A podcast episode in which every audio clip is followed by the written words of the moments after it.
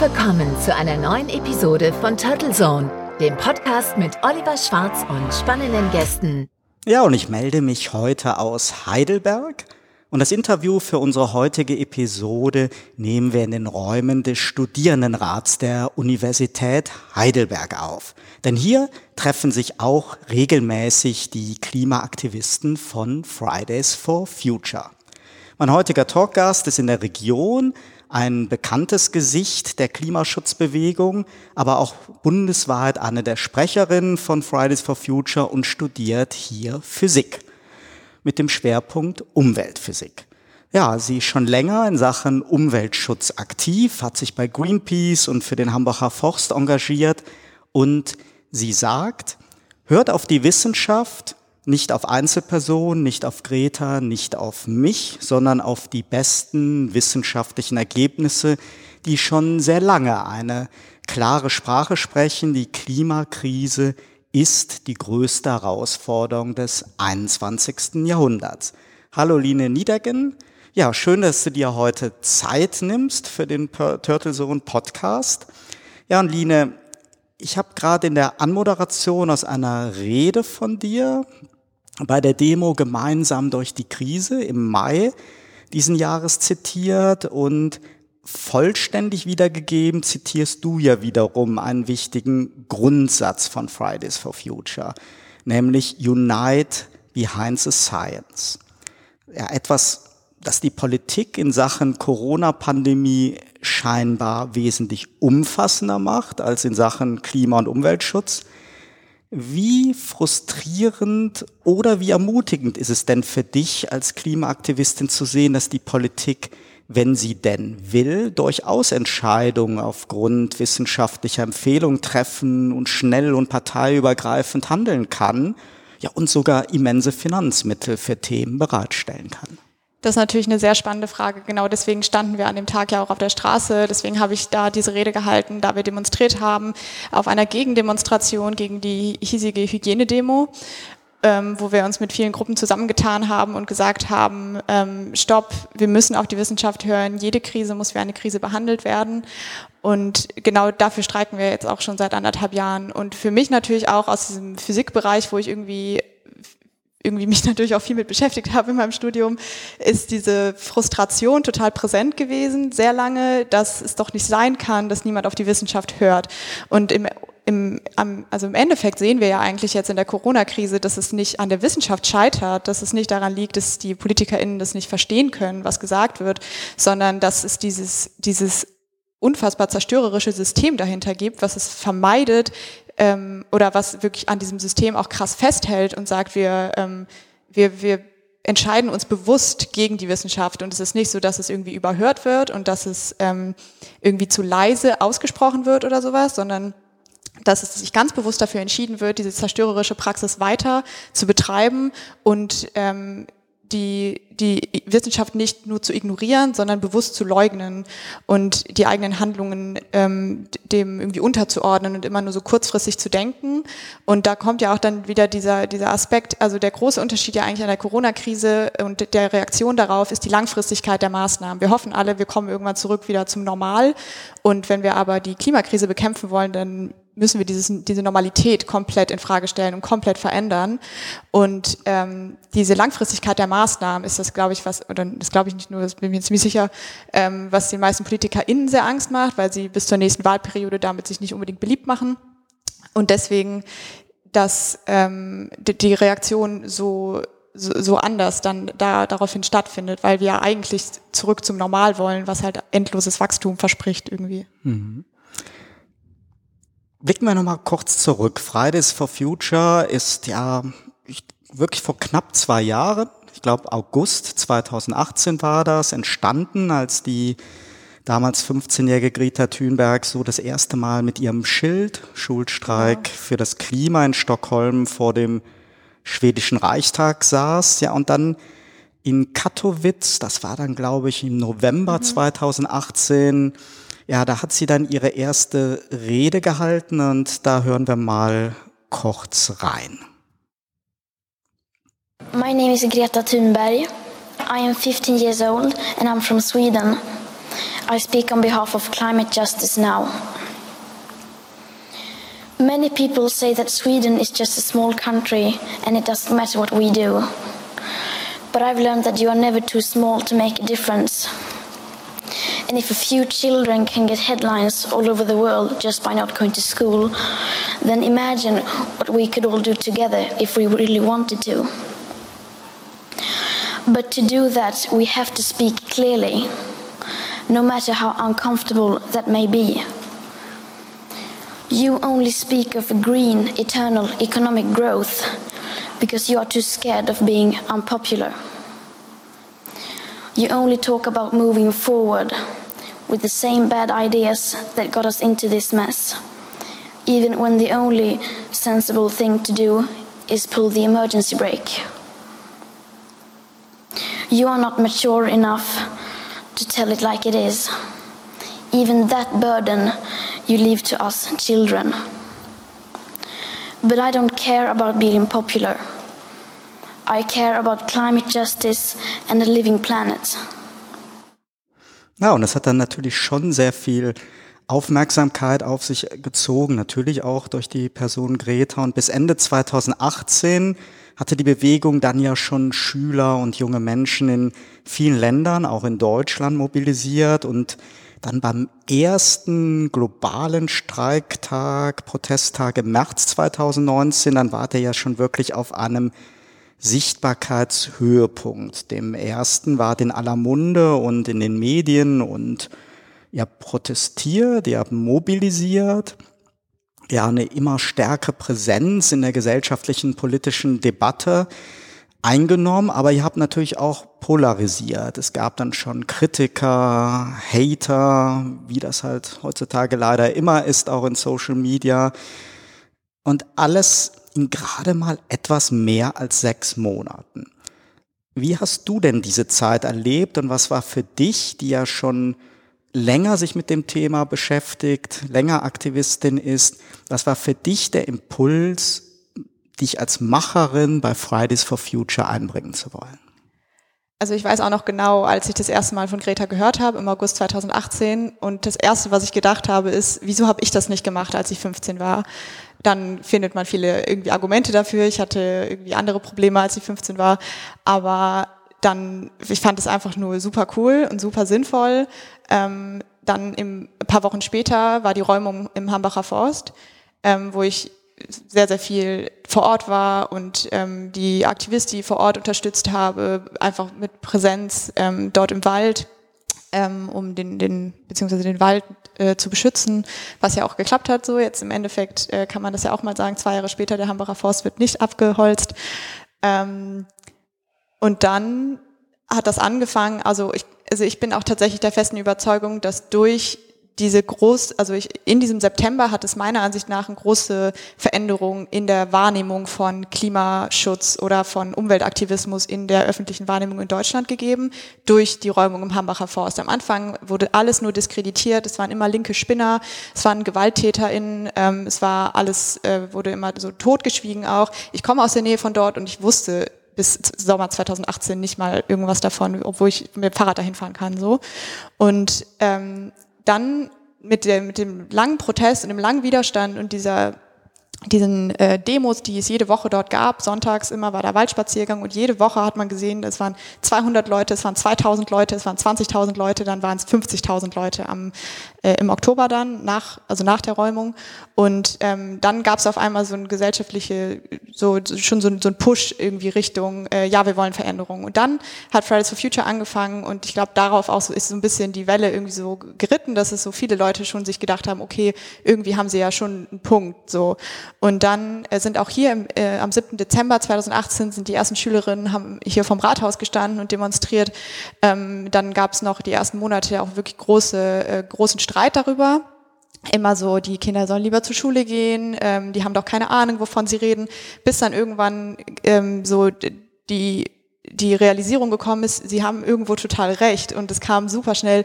Die Scientists for Future, weiß ich auch noch, als ich auf der Demo am 15. März letztes Jahr war in Köln, war ich damals, ähm, da hat es gerade so angefangen, dass wirklich tausende WissenschaftlerInnen gesagt haben, die Kinder haben recht. Ähm, ihr, ihr müsst auf sie hören, beziehungsweise hört auf uns, weil sie sagen, ihr müsst auf die Wissenschaft hören, so.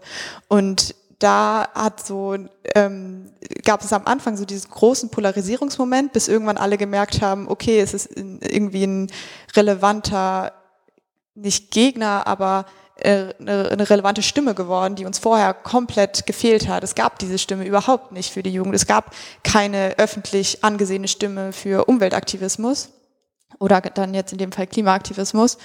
Ähm, abgesehen von alteingesessenen NGOs, die irgendwie mhm. seit Jahrzehnten dort sind ähm, und dann auf einmal alle gesagt haben, oh wow, wie habt ihr das denn gemacht? Und diese Empörung ist genau das, was, glaube ich, dann diese, diese Welle gebracht hat, dass die Menschen sich empört haben und gedacht haben, wie, Moment, sie stellen irgendwie das in Frage und wenn es nur das in Frage stellen der Schulpflicht ist. Mhm. Ihr habt ja das Selbstverständnis, eine Bewegung auf vielen Schultern und mit vielen Gesichtern zu sein. Ihr seid ja auch international global. So die Spielregeln medialer Aufmerksamkeit laufen aber ja trotzdem immer über die Fokussierung auf einige wenige prominente Klar, ja. Aushängeschilder. Das ist in der Politik so, das ist in vielen Bereichen so und äh, natürlich auch bei solchen Initiativen nicht anders. Und Fridays for Future ist natürlich auch in Deutschland der breiten Bevölkerung vor allen Dingen erstmal über Greta Thunberg als globale Ikone der Bewegung und dann halt über Luisa Neubauer, Carla Remsmar in Deutschland dann bekannt geworden. Auch, weil die sich ja auch wirklich in diesen typischen politischen Haifischbecken, so wie TV-Talkshows ja auch relativ gut geschlagen haben und wie zum Beispiel jüngst auch die Luisa mit Friedrich Merz, der sich jetzt ja auch umweltpolitisch berufen fühlt beim Kollegen Lanz. Und da hören wir auch mal ganz kurz rein. Frau Neubauer, als Sie das gesehen haben, dieses Foto, dachten Sie, jetzt geht's aber los. Ausgerechnet der Privatflieger Friedrich Merz jetzt der größte Umweltschützer in diesem Land. Von BlackRock zu Baerbock. Ja, gut. Ähm, ehrlicherweise, also die, die Titelgeschichte dazu war ja, dass Sie jetzt sich irgendwas mit den Grünen vorstellen können. Da muss ich ehrlicherweise sagen, also das will ich Ihnen überhaupt nicht anlasten. Aber ein Jahr vor der Bundestagswahl, in einer Zeit, wo so viele große Sachfragen, Inhaltsfragen im Raum stehen und Sie bei einem Respekt mandatspolitisch gesprochen überhaupt nicht sind, finde ich so diese Farbenspielerei politisch fast unachtsam, weil die haben Sie, haben Sie, so haben Sie eben gerade gesagt, Sie, die Sie mandatsmäßig gar nichts sind? Ja, das ist de facto ja, wo wir gerade sind. Ähm, und an der Stelle stellt sich aber natürlich die Frage dahinter, Ökologie und Wirtschaft. Wie kann das zusammengehen? Und das ist ja ein ganz, ganz interessanter, ähm, also eine der wesentlichen Herausforderungen im nächsten Jahr. Und da bin ich mh, mm, so ein bisschen Ach, ich weiß ja. auch nicht, vielleicht ein bisschen skeptisch, weil eine Sache, die wir nicht brauchen, sind noch mehr Politiker, die sagen, sie fänden die Sache mit dem Klima gut und denken das dann aber nicht zu Ende und attestieren sich praktisch selbst Klimafreundlichkeit, was nicht funktioniert. Wir sprechen von einer wissenschaftlichen Herausforderung oder vor allem einer Herausforderung mit einer wissenschaftlichen ähm, Basis. Und das heißt, wenn Sie das jetzt ernst meinen, wunderbar. Ähm, bisher hat weder die CDU noch, soweit ich das überblicke, Sie irgendwas vorgelegt, wovon man darauf schließen lassen könnte, dass das Klima bei Ihnen in guten Händen ist. Ähm, wir sprechen von einem CO2-Budget für Deutschland, von der Wirtschaft innerhalb von planetaren ja. Grenzen. Das sind einfach große Herausforderungen und das sind gigantische Themen. Und da muss man wirklich, wirklich fundierte, weitreichende, weitblicken und ernst gemeinte, wissenschaftlich fundierte Antworten liefern. Und das ist viel zu tun. Herr ja, und da hat der Friedrich Merz auch nicht schlecht gestaunt, ja. Ja, und auch in anderen Ländern eurer ja mittlerweile weltweiten Bewegung, da gibt es auch immer so ein, zwei prominente Repräsentanten und es sind meist, so hat man den Eindruck, Macherinnen. Fridays for Future erscheinen medial auf jeden Fall sehr weiblich. Kannst du uns aber mal so einen Insight-Blick geben, wie ihr bundesweit und international überhaupt organisiert seid? Wie sich so eine Bewegung ohne eine starre und hierarchische Struktur, wie man sich eigentlich koordiniert, wie man sich synchronisiert und inhaltlich abstimmt?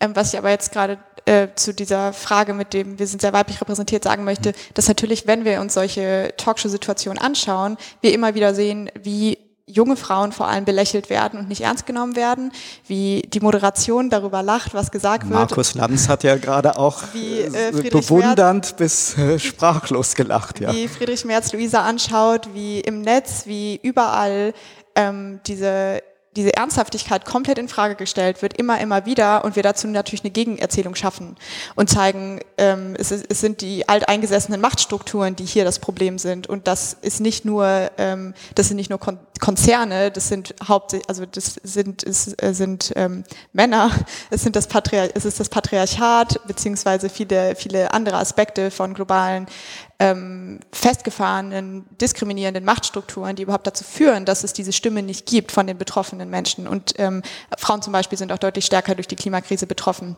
als Männer, beziehungsweise äh, insgesamt nicht männliche Personen sind stärker betroffen, ähm, weil Krisen sich auf diskriminierte Gruppen immer stärker auswirken. Das sieht man auch in der Corona-Krise. Aber ähm, genau so, das ist auch die Frage, die wir uns bei unserer internationalen Koordination irgendwie stellen müssen, weil wir uns auch, weil wir natürlich auch sehen, dass, dass Länder wie Deutschland super stark sind und super stark organisiert. Wir hatten sehr, sehr schnell eine, eine super gute Struktur irgendwie, was ich super beeindruckend finde bis heute wie schnell das gegangen ist mit so vielen jungen Menschen, die gesagt haben, wirklich, wir, wir ziehen da jetzt irgendwie eine Struktur auf. Ähm, und in vielen anderen Ländern ist das auch passiert, aber man sieht total äh, irgendwie ein, erstens einen Fokus auf den globalen Norden in der Klimabewegung und auch ähm, so, eine, so eine strukturelle ähm, Bevorzugung. Also wir kriegen natürlich auch super viel Support von, von NGOs, von von Menschen, die irgendwie in den Medien arbeiten und uns gut finden oder so. Und dass wir, wenn wir aber jetzt zum Beispiel auf den nächsten globalen Streiktag schauen, am 25. September, dass wir ähm, bewusst darauf schauen, wir wollen einen Tag auswählen, der dem globalen Süden gut passt, wo viele Länder sagen, da wollen wir aber streiken, weil wir in Deutschland, wir können das irgendwie an lokalpolit also oder an bundespolitische irgendwie Daten knüpfen, aber wir können eigentlich an jedem Tag das aufziehen. Also da, äh, dass wir diese Verschiebung irgendwie dass wir genau gegen diese, diese Machtverhältnisse explizit gegenwirken und diese, diese Probleme benennen und dann auch sehen, ähm, wir setzen uns ein oder wir äh, versuchen es zumindest. Ähm, und wie das dann wirklich organisiert ist, ist häufig, also erstens glaube ich, der, das Wichtigste ist, es ist sehr, sehr schnell.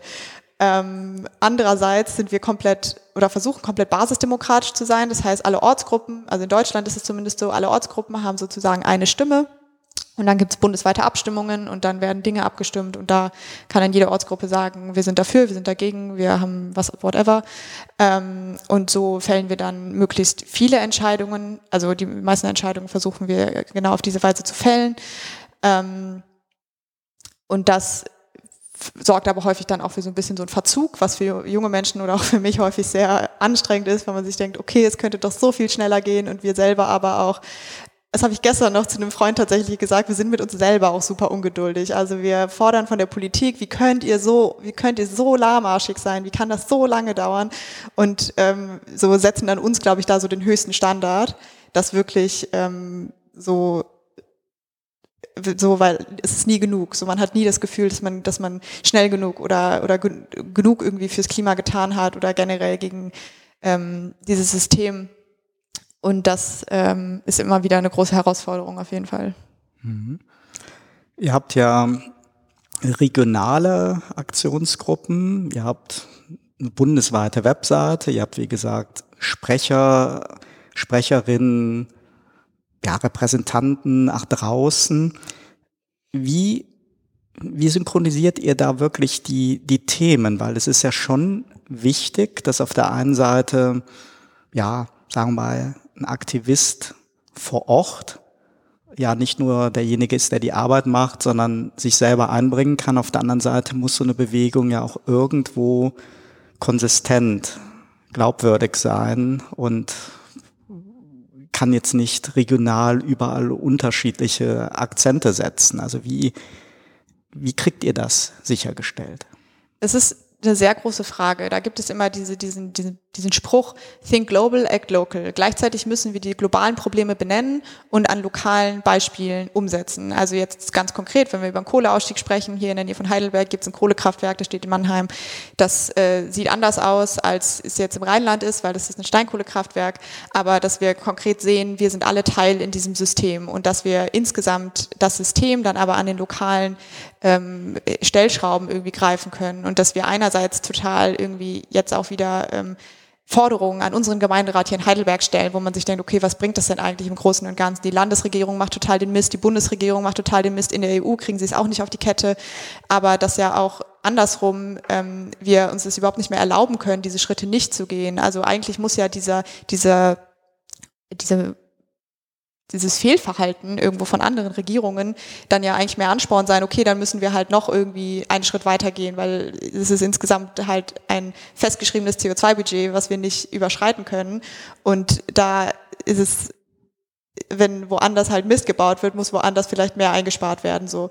Ähm, und dann diese, diese Synchronisierung von den ganzen Ortsgruppen findet zum Beispiel auch dann über so bundesweite Abstimmungen statt. Also wir haben bundesweite dann Telefonkonferenzen, wo wir gemeinsam darüber debattieren, wo stehen wir gerade, was, was kriegen wir hin, wie kriegen wir es auch hin, zum Beispiel viele Menschen auf die Straße zu bringen in vielen kleinen Orten. Vor allem jetzt mit Hinblick auf Corona können wir nicht ähm, ein paar große Demos machen. Das ist total, also das wäre sehr gefährlich. Also wir zum Beispiel in Heidelberg fragen uns, wie kriegen wir es hin, dass wir in, in der Region mehr Streiks haben, um es besser aufteilen zu können. Also weil eine Demo mit 1000 Leuten lässt sich noch deutlich einfacher überblicken als eine mit 10.000 Leuten. Ja, das ist wirklich eine, ja. ja eine spannende Frage aktuell. Wir haben die Corona-Pandemie mhm. und ja spätestens seit dem Lockdown mit den Vorsichts- und Abstandsregelungen ist es ja auch wirklich sehr, sehr schwierig, auch für euch gewesen, ja. konnten die regelmäßigen Streiks und Demos ja nicht mehr so stattfinden.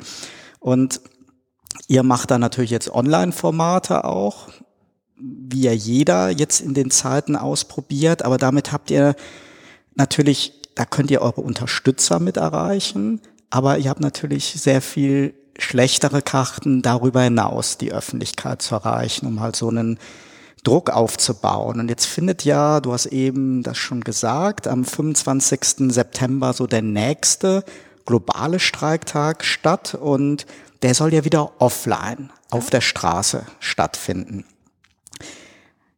Erzähl doch mal, wie so eure Pläne sind oder was ihr euch für Gedanken gemacht habt, dass ja, bei den ja dann zu erwartenden oder hoffentlich zu erwartenden Menschenmengen, ja, dass ihr dann epidemiologisch gesehen nicht so ein ähnliches Desaster erzeugt wie derzeit ja die Maskengegner, Aluhüte und Reisbürger, wie man immer wieder sehen kann auf deren Demos. Wir haben jetzt ja zum Glück schon ein paar Monate Erfahrung und ein paar Monate für uns bedeutet schon relativ viel. Ähm, und wir haben schon jetzt immer wieder mal Aktionen gemacht. Wir hatten jetzt auch schon ähm, Demonstrationen wieder, zwei Stück mit Abständen vor Ort, also stationär, wo wir nicht rumgelaufen sind. Das ist so ein, im Moment noch mit dem Ordnungsamt ein ziemlich großer Knackpunkt, dass man da das dann deutlich besser überblicken kann. Wir haben ähm, da gibt's dann relativ ausführliche Konzepte, wie man das macht. Man hat eine äh, große, große Zahl an OrdnerInnen, die rumlaufen und wirklich dann nochmal extra dafür gebrieft werden, sagt wirklich allen Leuten, sie müssen ihren Mundschutz tragen, sie müssen anderthalb Meter Abstand halten.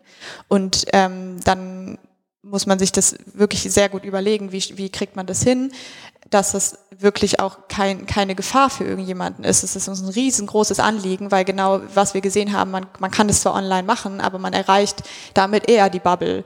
Und ähm, diese Straßenpräsenz ist super wichtig, ähm, und auch ja total ähm, inbegriffen in unserer Demonstrationsfreiheit. Also die alle Versammlungsverbote, die irgendwie ausgesprochen wurden im März und April, wurden ja vom Verfassungsgericht wieder gekippt. Das Verfassungsgericht hat gesagt, man kann kein allgemeines Versammlungsverbot aussprechen und wir müssen dann ganz eng mit den Behörden vor Ort auch zusammenarbeiten und auch je nachdem schauen, wie ist jetzt die konkrete Lage in verschiedenen Städten.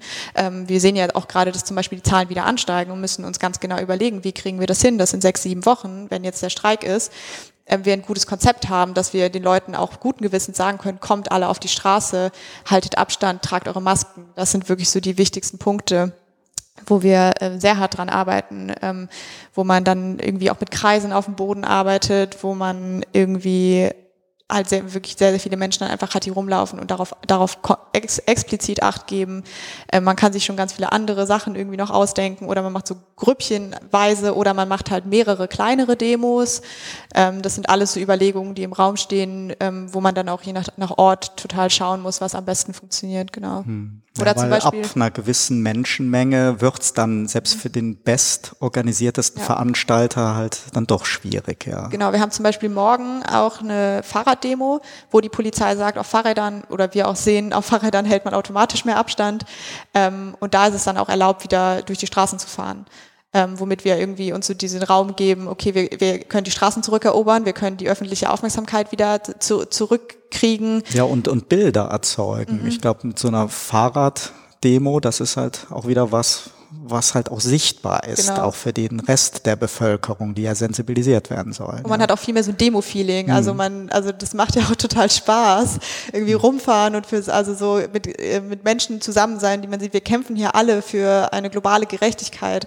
Das ist super empowernd und zeigt so, wir sind alle nicht alleine mit diesen, mit diesen Zukunftsängsten, mit dieser, äh, also vor allem, glaube ich, jetzt auch in Corona-Zeiten, diese unfassbar vielen schlechten Nachrichten, die wir kriegen und diese ständigen diesem ständigen Zugespamme mit irgendwelchen News und hier ist was Schlimmes passiert und da ist was Schlimmes passiert, aber wenn man dann rausgeht und was tut, das ist schon ein riesen, riesen Erfolgserlebnis, finde ich. Hm. Ja, Line, lass uns mal inhaltlich etwas tiefer in eure Forderungen einsteigen. Eure Kernforderung ist ja die Einhaltung des Pariser Klimaschutzabkommens aus dem Jahr 2015. Und da ist ja so ein zentrales Ziel, die maximale Erwärmung um anderthalb Grad. Und damit verbunden ein Kohleausstieg bis 2030 und die vollständige Versorgung mit erneuerbaren Energien bis 2035. Das klingt jetzt mal aus der Beobachterperspektive jetzt ja nicht übermäßig radikal. Immerhin haben das ja sehr, sehr viele Länder, ich glaube 195 Länder damals auch äh, beschlossen, gemeinsam bei dem äh, Abkommen. Und ja, auch nicht zuletzt, auch unsere Regierung, auch Angela Merkel hat sich ja auch schon mal als Klimakanzlerin feiern lassen, war 2007 mit Sigmar Gabriel für schöne Fotos in Grönland und jetzt haben wir 2020. Wie empfindest du das? Was hindert die Politik wirklich daran, konsequent, mutig und verantwortlich notwendige Maßnahmen zu ergreifen und wie er hier auch in Paris vereinbart, dann auch umzusetzen. Ich glaube, ein sehr relevanter Faktor ist dabei erstens der Lobbyismus und diese, diese Koalitionsbildungsdebatten, die es ja die ganze Zeit gibt. Also die gibt es ja nicht nur nach der Bundestagswahl oder vor der Bundestagswahl, die finden die ganze Zeit statt. Und was die, äh, die Parteien alle machen, ist immer nur schauen, wie können wir uns so positionieren, dass wir möglichst viel Macht erhalten ähm, oder konservieren können irgendwie. Und die jetzt an der, also die Parteien, die jetzt an der Macht sind, die, die, die haben einfach nur Angst, diese Macht zu verlieren und trauen sich nicht, nicht da raus, weil ähm, es, diese ähm, dieser Schub, auch den es von rechts gibt in den letzten fünf Jahren, total, glaube ich, zu einer Verunsicherung geführt hat und ähm, viele dann eher Angst haben, sich noch sozusagen radikaler zu positionieren in Sachen ähm, Veränderungen, in Sachen Klimaschutz, ähm, in Sachen Gerechtigkeit, ähm, dass da einfach totale Angst besteht, dass die Menschen dann irgendwie überfordert sind damit oder da irgendwas Falsches absichtlich reininterpretieren oder man direkt abgekanzelt wird. Das ist ja auch, das passiert ja auch super häufig. Man muss davon ausgehen, alle PolitikerInnen sind irgendwie Shitstorms ausgesetzt im Netz. Ähm, sie überlegen sich ganz genau, was sie irgendwie sagen können, um ihre Person oder auch um die Stellung ihrer Partei erstmal nicht zu gefährden. Und wirklich, was auch du gerade gesagt hast, diesen Mut zu haben, das sich, sich mal selber hinzustellen und zu sagen, also sich die, über diese, diese eigene Agenda zu stellen und zu sagen, ähm, das ist das, was ich komplett für richtig halte, auch, also auch unter der Gefahr, dass ich dafür jetzt irgendwie meinen Sitz irgendwo verliere oder so. Mhm. Das passiert in, ab, in aktuellen Regierungskreisen gar nicht. Es gibt keine Fehlerkultur. Ich glaube, gestern wurde zum ersten Mal hat Peter Altmaier zugegeben, dass irgendwie es, äh, dass Fehler gemacht wurden im Klimaschutz, wo man sich ja einfach nur an die Nase fassen kann und denken, was, äh, das fällt euch aber früh auf. Also wieso streiken wir denn seit anderthalb Jahren? Ja, eine ne Chance für so einen Mut wäre ja letztes Jahr im September gewesen. Da gab es ja das Klimakabinett. Mhm. Ich weiß gar nicht, ob das schon wieder vergessen worden ist jetzt angesichts von Corona, von mhm. Pandemie, Kabinetten und allem Möglichen. Aber das hat auf jeden Fall ja letztes Jahr im September auch ein bisschen so auf dem Höhepunkt auch von euren mhm. Aktivitäten ja wieder so eine dieser GroKo-typischen Marathonverhandlungen um ein Klimapaket äh, geführt und dann ein Klimapaket verabschiedet, für das sich dann anschließend alle gefeiert haben, das Klimaschutzprogramm 2030. Und wir hören da jetzt auch mal ganz kurz rein, wie Angela Merkel die Pressekonferenz dazu eingeleitet hat, weil das fand ich schon äh, relativ denkwürdig. Ja, meine Damen und Herren, ich möchte Sie begrüßen zur Pressekonferenz und wir sitzen hier als Koalitionsausschuss, begrüßen aber auch die Ministerinnen und Minister, die natürlich äh, sehr wesentlich auch zu den Ergebnissen des heutigen Tages beigetragen haben. Hinter uns allen liegen äh, doch sehr arbeitsreiche Stunden und wir haben eben im Kabinettausschuss Klima und unsere Beschlüsse zur Erreichung der Klimaziele 2030 und dann im längeren Blick auch bis 2050 gefasst. Wir haben diesen Ort nicht ähm, nur wegen des Namens Futurium gewählt, sondern wir haben diesen Ort gewählt und es ist Ihnen vielleicht auch aufgefallen beim Reingehen, dass hier ganz dominant eine Installation uns zeigt, wie die Menschheit in den letzten 200 Jahren, in den Jahren der Industrialisierung, ihren Fußabdruck doch auf der Welt hinterlassen hat durch immer größeren Ressourcenverbrauch. Und diese Installation ist so etwas wie das Symbol einer Aufgabe, die vor uns liegt und die wir in den nächsten Jahren bewältigen müssen, um unseren Kindern und Enkelkindern auch ein zukunftsfrohes Leben zu hinterlassen. Wir leben heute nicht nachhaltig. Und in einem Aspekt leben wir nicht nachhaltig und das bedeutet und betrifft vor allen Dingen die Frage der Erderwärmung. Und bevor ich Ihnen einige aus meiner Sicht sehr wesentliche Ergebnisse vorstelle, möchte ich eine persönliche Vorbemerkung machen, weil mich, wie wahrscheinlich viele von Ihnen und auch viele von denen, die heute außerhalb dieses Hauses sich für Klimaschutz einsetzen, eine Frage beschäftigt.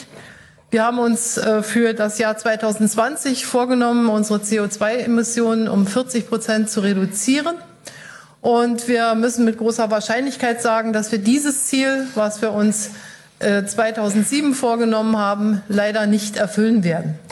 Und das beschäftigt mich, das beschäftigt viele andere. Was bedeutet das jetzt im Blick auf die neuen Ziele, die wir uns vorgenommen haben von 2030, wo es um 55 Prozent Reduktion von klimaschädlichen Gasen geht bis 2030? Und ich verstehe auch diejenigen, die sagen, ja, wer soll euch das nun glauben, dass ihr das das nächste Mal wirklich schafft? Und wir glauben da nicht so richtig daran, denn ihr habt uns das ja schon 2020 gesagt. Und deshalb ähm, haben wir uns sehr intensiv alle miteinander im Vorfeld unserer heutigen Entscheidung mit der Frage befasst, wie kann man aus einem gut gemeinten Ziel auch eine gut gemachte Zielerfüllung machen. Ja, so klang das dann am 20. September letzten Jahres und da war natürlich die Spannung und Erwartungshaltung groß im Saal. Was kommt da jetzt? Und dann enthielt das Paket ja sehr langsam ansteigende CO2-Bepreisung auf einem sehr niedrigen Niveau, eine Erhöhung der Pendlerpauschalen, sensationelle eine Milliarde Euro jährlich für den öffentlichen Nahverkehr, eine Mehrwertsteuersenkung für Bahntickets und auf 22 Seiten über alle Sektoren hinweg ja ein bisschen so etwas so haben wir als Journalisten das empfunden, so ein Kessel buntes an Maßnahmen, die sich in der Summe oft so gelesen haben, als ob jeder der Verhandlungspartner hier auch nochmal alle möglichen offenen Projekte einbringen wollte. Und das klingt jetzt vielleicht ein bisschen böse zugespitzt, denn nach so langen Diskussionen und wenn Frau Merkel da morgens sitzt und die haben wieder die ganze Nacht durchverhandelt, Darf und, ich da ganz kurz ja. eingreifen? Und zwar, was ich dazu unbedingt sagen ja. muss, ist, dass es Tausende, also mindestens Hunderte KlimaaktivistInnen in der Zeit in, auf der ganzen Welt gab, die nichts anderes gemacht haben, als diesen riesigen Klimastreik vorzubereiten, die sich Tag und Nacht hingesetzt haben, ihr, ihre, ihre Schule geschwänzt, also ihre Schule vernachlässigt haben, ihr Studium vernachlässigt haben, ihre eigene persönliche Zukunft vernachlässigt haben, um zu zeigen, das könnt ihr nicht mit uns machen. Und dann, wenn, die, wenn dann Frau, Frau Angela Merkel oder die, die ganze Regierung ankommt und sich darüber beschwert, dass sie es nicht schafft, ihren Job zu erfüllen, ist es komplett lächerlich. Also es wird einfach null darauf, darauf geschaut, wer sind die Betroffenen hier. Es wird gesagt, es geht um die Kinder, es geht um die Enkelkinder, als, als würden wir heute noch nicht darunter leiden, als würden heute nicht schon Millionen Menschen ihr Leben dadurch, dadurch krass einschränken müssen,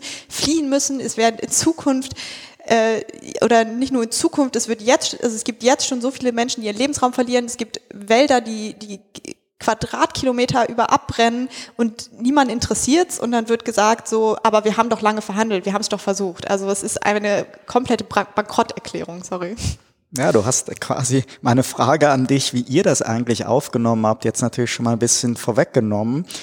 Wie gesagt, wir haben das als Beobachter erstmal inhaltlich teilweise nicht verstanden, auch nicht als diesen großen Wurf gesehen, den alle erwartet haben was eine Erhöhung einer Pendlerpauschale fürs Klima beitragen soll, Nichts. erschließt sich auch dem gutmeinendsten Beobachter nicht.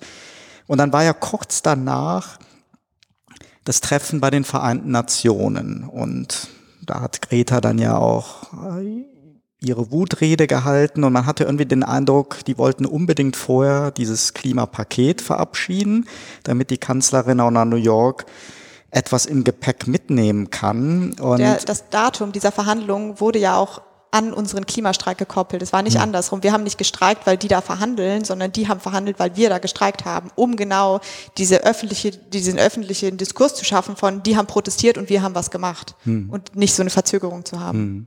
Ja, und auch vielleicht ein bisschen so, wir haben verstanden, wir hören zu, wir finden das gut, mhm. was die jungen Leute machen und äh, ein bisschen war der Tenor bei der Kanzlerin ja auch in diese Richtung, dass sie sich ja quasi ja ein bisschen auf die andere Seite auch gestellt hat, als wäre sie halt besonders unzufrieden damit, dass die Ziele von 2.7 nicht äh, erfüllt worden wären. Die Frage ist halt nur, wer ist Regierungschef seit dieser Zeit.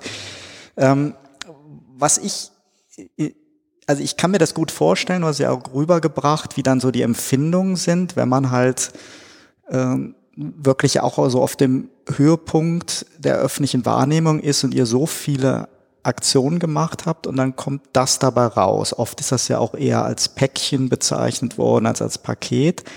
Jetzt ist das elf Monate her. Ähm, was gab es da trotzdem Punkte drin, wo ihr als Fridays for Future gesagt habt, das können wir als Erfolg verbuchen oder war es eine komplette Enttäuschung? Und was sind jetzt heute mit diesem Abstand die größten Kritikpunkte von dir oder von euch?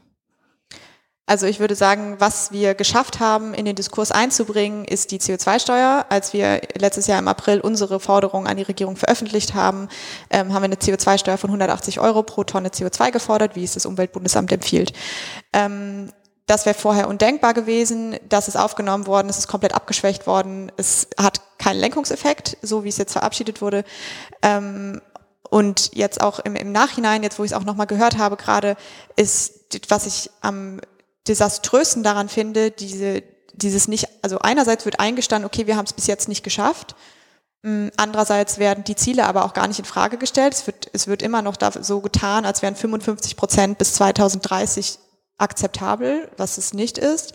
Deutschland und auch die EU müssen nicht erst 2050 klimaneutral sein, insbesondere mit dem Hinblick auf die historische Verantwortung, die Europa und äh, früh industrialisierten Staaten haben, äh, wie Deutschland, äh, mit den vierthöchsten historischen Emissionen auf der Welt, ähm, dass das nicht anerkannt wird, dass da eigentlich der, der, der Fehler in, im, im Gedankengang liegt, dass es nicht darum geht, irgendwie konkrete Ziele einzuhalten. Es geht überhaupt nicht darum, äh, jetzt bis 2025 oder dann an einem bestimmten Datum irgendwie CO2-neutral zu sein, sondern der Weg dahin muss, muss konsequent dekarbonisiert werden. Wir müssen komplett weg von fossilen Brennstoffen.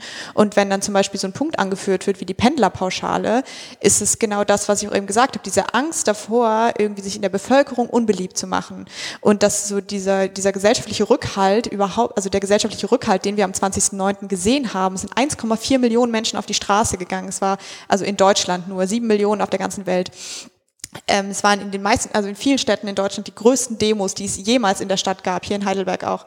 Und die, dieser gesellschaftliche Rückhalt, der wird überhaupt nicht wahrgenommen. Es wird Angst, also die, die Leute haben Angst, einerseits vor der Autolobby, vor der Kohlelobby und vor den Menschen, die jeden Tag Auto fahren und die von uns oder von Klimaaktivistinnen denken, die wollen mir mein Auto wegnehmen, die wollen mir irgendwie Flüge verbieten, haben wir nie gefordert. Also ich gönne jedem sein Auto. Ist, meine Mutter pendelt auch jeden Tag zur Arbeit. Das Problem ist nicht, dass meine Mutter ähm, kein, also dass meine Mutter so gerne Auto fährt, sondern dass es keine gute Zugverbindung gibt. Die hat auch keine Lust, jeden Tag zwei Stunden im Auto mhm. zu sitzen, aber die Zugverbindung ist einfach unzumutbar. Und solange kann ich auch niemandem vorwerfen zu pendeln. Und das ist nicht das Problem. Aber das ist ja wirklich das Spannende, denn es ist ja in der Tat so, in allen Diskussionen rund um Klima- und Umweltschutz, da werden ja nicht nur gern die unterschiedlichen Themen miteinander vermischt, sondern auch Themen, wo der Einzelne gefordert ja. ist und Themen, die können nur Politiker, die können nur auch, auch von der globalen Wirtschaft her gesehen, die kann nur politisch und gesellschaftlich gelöst werden. Mhm. Da kann der Einzelne nichts machen.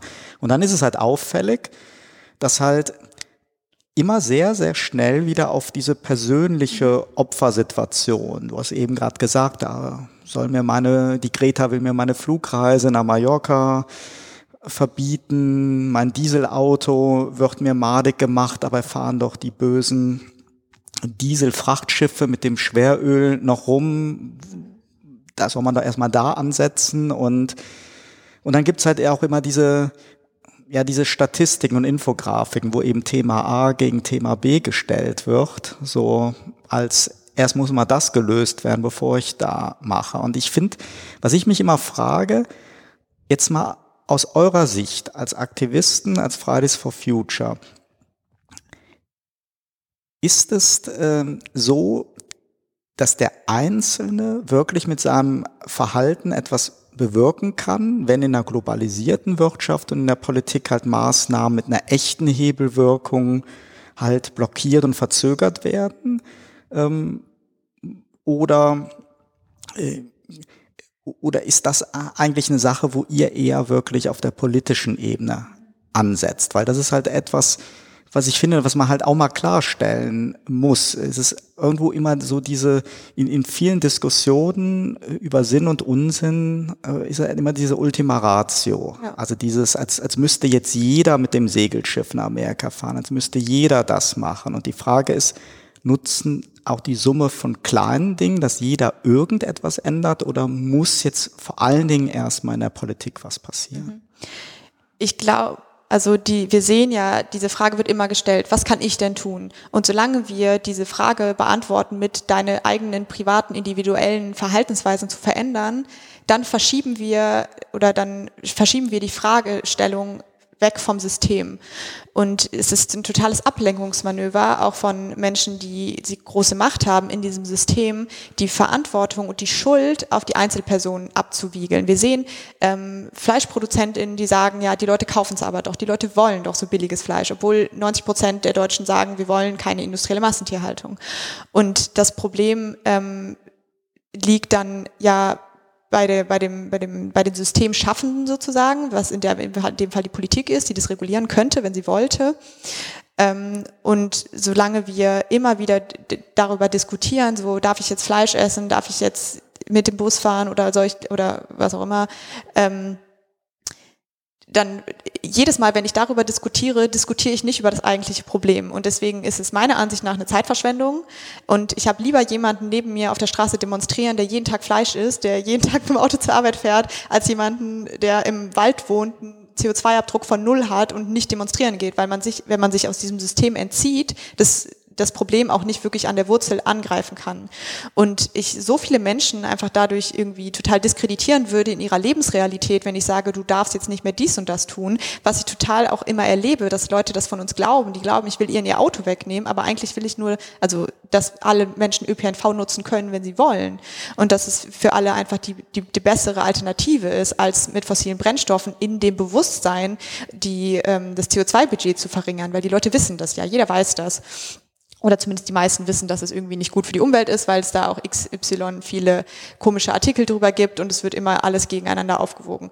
Und ähm, wir müssen uns jetzt eigentlich zusammentun in all diesen Menschen, die das Gefühl haben, sie sind so, so machtlos in dem System, die sagen, ich kann doch gar nicht anders als Auto fahren und ich muss aber irgendwie das günstigste Fleisch kaufen und so weiter. Und solange wir uns da irgendwie streiten, verlieren wir, also müssen wir, also verlieren wir diesen, diesen Blick gemeinsam auf die, auf die, die wenigen, die wirklich ein bis zehn Prozent der Bevölkerung, die ähm, diese, diese ganze Konsumgesellschaft tragen oder mhm. verantworten, so, ja.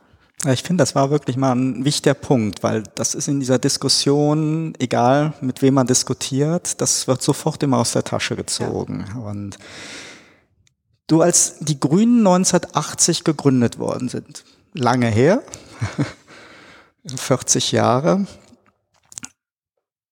du warst noch nicht geboren, ich war elf Jahre alt, damals war auch schon eine Anti-Atomkraft oder Umweltbewegung, gab es auch schon länger.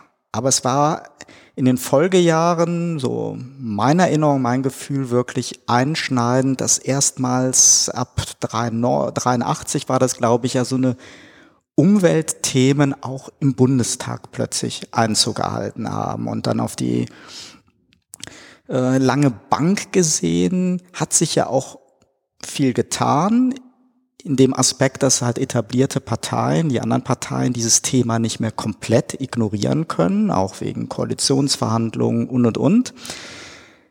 Aber es hat sich in, in vielen, vielen kleinen Dingen dadurch etwas bewegt, aber im Großen, wenn man jetzt mal sagt, 40 Jahre hat sich gefühlt nicht so viel getan. Und was ich mich frage, wo die heutigen Grünen ja auch nicht mehr so diese radikale Umweltpartei von damals sind. Wie geht ihr als Fridays for Future eigentlich mit den etablierten Parteien und deren Jugendorganisationen um oder die mit euch? Mit wem habt ihr da so einen echten Dialog oder einen guten Dialog? Gibt es da Unterstützer? Stimmt ihr euch ab? Gibt es Partner bei Aktionen? Also es gibt natürlich ähm, mit allen Parteien, würde ich sagen, großen Austausch, also mit allen demokratischen Parteien. Und auch die, die Jugendorganisationen, es sind von fast allen Jugendorganisationen auch Menschen bei Fridays for Future, auch in irgendwie organisatorischen Rollen. Ähm, und dann aber gibt es immer wieder Beispiele, dass zum Beispiel hier auch in Heidelberg irgendwie Menschen aus der grünen Jugend das mitgegründet haben. Das ist, glaube ich, in vielen Orten so. Ähm, es gilt auch für andere Jugendorganisationen, irgendwie die, die, ähm, die linke Jugend und so. Ähm, und das generell, was wir aber sehen, dass erstens keine Koalition ähm, und keine jetzt vorhersehbare irgendwie Koalition einen wirklich 1,5 Grad kompatiblen Weg hat und die Frage sich nicht stellt, die eine Partei kriegt es hin und die andere nicht, sondern wir müssen dafür sorgen, dass alle Parteien das wirklich nicht mehr aus ihrem Parteiprogramm rauskriegen, dass sie nicht ein Friedrich Merz da sitzen kann und sich verkaufen kann als Klimafreund und die CDU auf ihre Wahlplakate schreibt, sie machen doch schon 30 Jahre Klimaschutz, wenn wir sehen, es ist absolut nicht das, wo wir, also es ist absolut nicht ausreichend, es ist ein, es ist ein Witz, ähm, dass wir einfach ganz klar sagen, wir sind ganz klar überparteilich, es ist mir völlig egal, bei welcher Partei du bist, mach deinen Job und halte dich an die getroffenen Vereinbarungen. Ähm, und da gibt's natürlich, äh, da gibt's natürlich auch Einzelpersonen, mit denen man irgendwie sich super gut versteht oder wo man auch gut ähm, irgendwie zusammenarbeitet. Ähm, und dann gibt's andere Jugendorganisationen, mit denen man irgendwie weniger gut zusammenarbeitet. Aber allgemein ähm, muss man auch, glaube ich, immer wieder darauf achten, dass, ähm, dass irgendwie dann Parteiagenda ähm, hinten anstehen muss. Also dass es niemals der irgendwie die Agenda von uns sein könnte ähm, und das auch immer wieder zu schauen, so was, also so, wer hat jetzt gerade mit uns gesprochen und was, wie sehen wir das eigentlich? Das immer wieder so zu hinterfragen, so bin ich jetzt, ähm, habe ich jetzt nur diese Meinung, weil ich dieser Person vertraue oder ähm, hat diese Person irgendwie jetzt Parteiagenda verfolgt oder ist es wirklich dann meine Meinung oder mein, mein ähm, der beste Wissensstand, den ich mir irgendwie äh, zusammensammeln kann und dann das immer wieder ähm, ganz klar zu sagen. Wir hatten ganz lange die, die Policy auf den Demos, dass wir gar keine Parteiflaggen ähm, erlauben. Ähm, anders für Jugendparteien. Jugendparteien haben wir immer erlaubt, weil, es, weil die keine Ämter innehaben.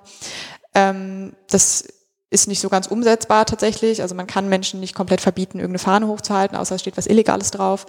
Ähm, und deswegen gibt es auch jetzt mittlerweile in vielen Städten gibt es so Parteiblöcke, wo die Parteien dürfen dann ihren Kram da machen. und dann kündigt man das auch ganz klar so an, weil man natürlich, also man muss es dann auch, wenn ähm, es zum Beispiel dann so eine ähm, Darstellung auch auf Demonstrationen gibt, womit die Parteien natürlich auch irgendwie versuchen, ihr eigenes Bild irgendwie zu pushen, oder aufzuwerten und irgendwie gut dazustehen der Jugend gegenüber oder so, dass man das ganz klar kennzeichnet und sagt, okay, das hier ist jetzt eine ähm, parteipolitische Ecke irgendwie, dass man nicht da so, sag ich mal, aus Versehen hineingerät und sich denkt, auf einmal die, äh, die Linken übernehmen Fridays for Future oder die Jungliberalen oder hm. wer auch immer, die MLPD, sehr berühmtes Beispiel. Letztes Jahr wurde ja auch mal diskutiert, ähm, wie sieht's mit Abstimmung, Zusammenarbeit mit Extinction Rebellion statt. Äh, wie sieht's damit aus, ähm, die ja doch deutlich radikalere Protestformen äh, wahrnehmen oder ihnen zumindest zugeordnet wird, mhm. so in der, äh, in der öffentlichen Wahrnehmung. Und das ist ja durchaus eine Frage, die sich sicherlich auch jeder Aktivist stellt. Ihr wollt etwas bewirken. Ja erreichen. Und trotzdem habt ihr natürlich ja sehr viele Anhänger, die noch sehr jung sind, wo man natürlich auch ein bisschen aufpassen muss, weil zwischen einem in Anführungszeichen mal friedlichen Schülerstreik und zivilem Ungehorsam oder ähnlichen Formen, da gibt's ja doch noch eine hohe Bandbreite. Ist das ein, ist das ein Thema? Ist das ein Problem? Ist das sich gegenseitig bereichernd, befruchtend? Wie siehst du das? Also es ist auf jeden Fall ein Riesenthema. Wir stellen uns diese Frage auch wirklich schon von Anfang an. Ähm, am höchsten aufgetreten ist diese Frage letztes Jahr im Juni, ähm, als die große Ende Gelände Massenaktion ähm, in Garzweiler war, wo wir auch zusammen mit Ende Gelände dort demonstriert haben.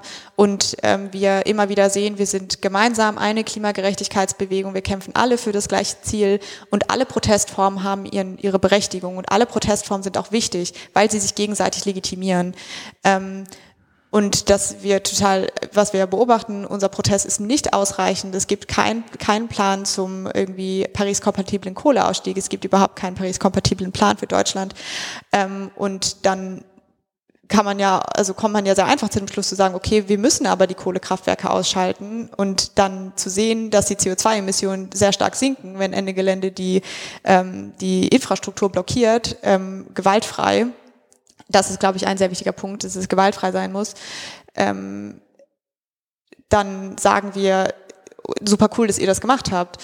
Ähm, aber natürlich sehen wir gleichzeitig, dass unser Protest ähm, nochmal irgendwie auch eine andere, äh, eine andere Mobili Mobilisierungsfähigkeit hat oder eine andere Gesellschafts, ähm, Bandbreite irgendwie erreichen kann. Und ähm, es gibt ja auch nicht, also häufig wird es so gesagt, als wäre irgendwie Extinction Rebellion, Fridays for Future für Erwachsene oder whatever. Ähm, das ist gar nicht die Frage, sondern wir sehen, es gibt so viele AkteurInnen, die an verschiedenen Orten irgendwie arbeiten und ähm, auch schon so viele verschiedene Nuancen. Ähm, zum Beispiel auch Fridays for Future hat auch in vielen Städten schon blockiert tatsächlich. Also es wurde die, die Zeil in Frankfurt schon mal komplett blockiert. Ähm, es gab in den letzten Wochen Baggerbesetzungen von Fridays for Future im Rheinland ähm, da alle Ortsgruppen natürlich vollkommen autonom sind und ähm, sozusagen machen können, was sie wollen, solange sie sich an unsere Grundsätze sozusagen halten, dass es auch ein gewaltfreier Protest ist, ähm, ist das Teil der Klimagerechtigkeitsbewegung.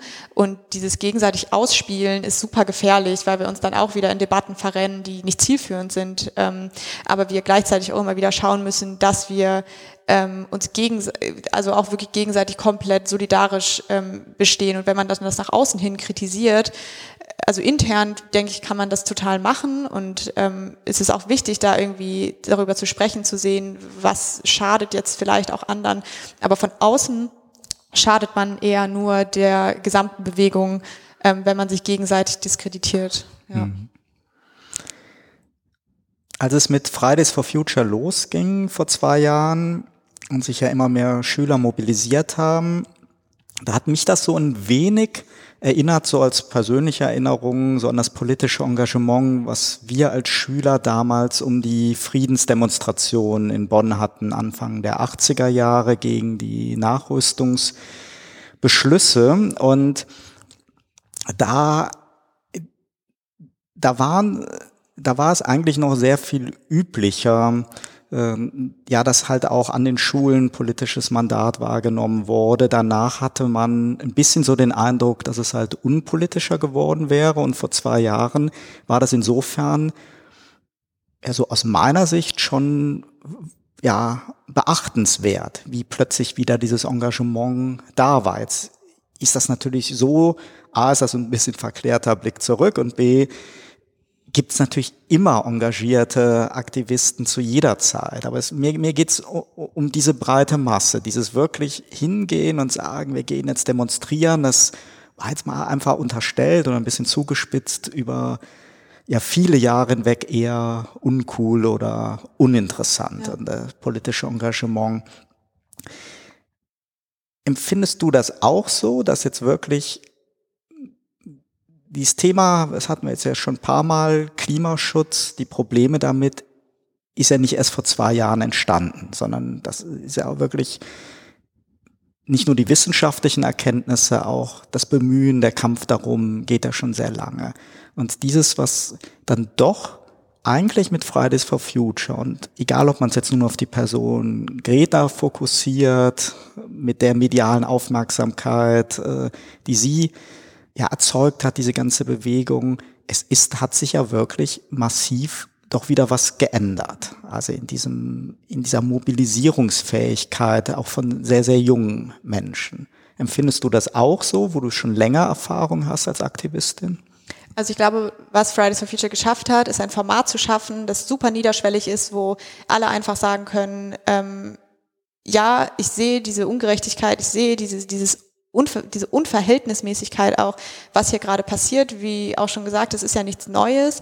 Ich glaube, also ich auch schon bin genau in dem Bewusstsein aufgewachsen, dass es den Klimawandel gibt, dass da ein bisschen was getan wird, aber eigentlich war mir immer klar, das ist viel zu wenig und das, das wissen auch die meisten. Die meisten ähm, denken sich so, ja, es ist eh zu spät oder sowas. Ähm, und dann vielleicht auch, wenn man dann in der Schule ist und auch mit den Eltern vielleicht darüber spricht und dann genau so eine, so eine Polarisierung und so eine Debatte auftritt, dass man dann irgendwann merkt, so, ähm, nee, ich will aber dagegen protestieren. Und wir haben einfach so ein einfaches Format geschaffen und gesagt, komm mit uns auf die Straße, wir sind selber jung und wir sind selber SchülerInnen teilweise oder zum, zum großen Teil, ähm, da wir es sehr einfach gemacht haben, irgendwie, irgendwie mitzumachen. Ähm, und andererseits wir diese, diese Frage vielleicht, die vorher auch schon in diesen jetzt irgendwie Jahrzehnten von, wir, wir kümmern uns irgendwie ums Klima, immer wieder aufkam, war so irgendwie, die Leute sollen weniger Fleisch essen, sollen irgendwie sich eine Solaranlage aufs Dach stellen, sollen sich ein E-Auto kaufen, all diese, diese privaten irgendwie auch Entscheidungen ähm, zu sehen und zu sagen, das ist vollkommen nicht ausreichend. Ähm, wir, wir müssen diese große, diese großen Fragen stellen und das Größte, was ich persönlich individuell machen kann, ist meine politische Stimme zu nutzen und auf die Straße zu gehen und dafür einzustehen, was ich, was, was ich zu sagen habe. Und das ist, glaube ich, auch, was dann dazu geführt hat, dass es so viele, so viele auch sehr starke Ortsgruppen gibt, wo es Menschen gibt, die jede Woche irgendwie streiken. Und es sind nicht nur die großen Streiktage, sondern es ist immer wieder und es ist irgendwie sehr konsequent, ähm, dass wir so viele Menschen haben, die sehen, ähm, die vielleicht dann auch durch dann wirklich so Repräsentation von Einzelpersonen in den Medien immer sehen, wenn, wenn sie das kann, dann kann ich das auch. Ähm, und wir sind alle, also die meisten von uns ähm, sind irgendwie ja, lange in der Schule gewesen, haben viel in der Schule auch darüber gelernt, ähm, haben mittlerweile online riesige Möglichkeiten, sich selber in die Richtung auch weiterzubilden. Ähm, bei uns intern haben wir ja auch ein irgendwie großes Format am Anfang mit Corona geschaffen. Wir bilden Zukunft heißt das, wo man sich selber also äh, auf YouTube ähm, über viele Themen irgendwie bilden kann. Ähm, und diese dieses Empowerment von der eigenen politischen Stimme, das glaube ich hat nochmal so einen ganz anderen Dreh bekommen jetzt mit Fridays for Future und dann natürlich auch mit den sozialen Medien. Das ist glaube ich noch ein sehr wichtiger Aspekt, wie einfach es ist, jetzt Menschen zu erreichen. Ähm, ich muss nicht erst irgendwie das an der Uni hören oder ähm, ich muss nicht nur in der richtigen Familie sozusagen dafür aufgewachsen sein, die sensibel sind für solche Themen, ähm, dass wir da genau komplett neues Format geschaffen haben. Mhm. Ja, ich glaube, da hast du einen wichtigen Punkt. Das hat sich natürlich massiv verändert und ja. das ist natürlich auch eine, eine Chance, weil natürlich haben da auch die anderen eine Chance darüber, Fake News und Hass und alles sehr viral zu verbreiten. Aber ihr habt natürlich auch mit einem ernsten Anliegen genauso eine, eine Chance da. Genau, wir haben eine Plattform, die wir sonst nicht hätten. Also mhm. wir können auf Social Media, wenn uns da 100.000 also 100.000 Menschen folgen, dann erreichen wir damit teilweise viel mehr, als wenn uns jetzt die Medien zuhören. Also als wenn ich jetzt irgendwo ein Interview in der Zeitung gebe, mhm. dass wir selber ähm, unsere, unsere Stimme irgendwie Macht verleihen können. Mhm.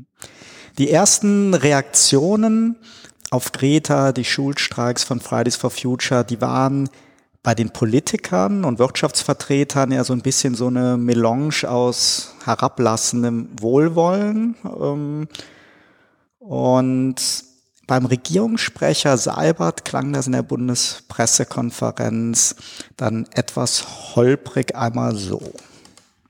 Und äh, es ist auch gut, dass äh, diese noch junge Bewegung, jung an äh, Alter der Teilnehmer wie auch jung ähm, in ihrer Existenz, äh, sozusagen ihre Ziele konkretisiert hat. Die Bundeskanzlerin hat äh, ja auch öffentlich, also in ihrem Podcast schon anhand eines Beispiels, nämlich äh, der Umsetzung des Kohleausstiegs, darauf hingewiesen, dass eine Bundesregierung bestimmte Elemente einer Entscheidung zu bedenken hat, die möglicherweise äh, bei den Aktivisten auf der Straße nicht so im Vordergrund stehen. Und trotzdem ist es unsere Pflicht, auch über die Wirkung auf äh, ganze Landstriche und Regionen in Deutschland beispielsweise nachzudenken. Und deswegen hat sie bei diesem Beispiel schon gesagt, dass sie ahnt, dass äh, unsere Umsetzung äh, der Empfehlungen der Kohlekommission ähm, etwas langsamer ist als das, was den Fridays for Future äh, Demonstranten vorschwebt. Aber dafür gibt es Gründe.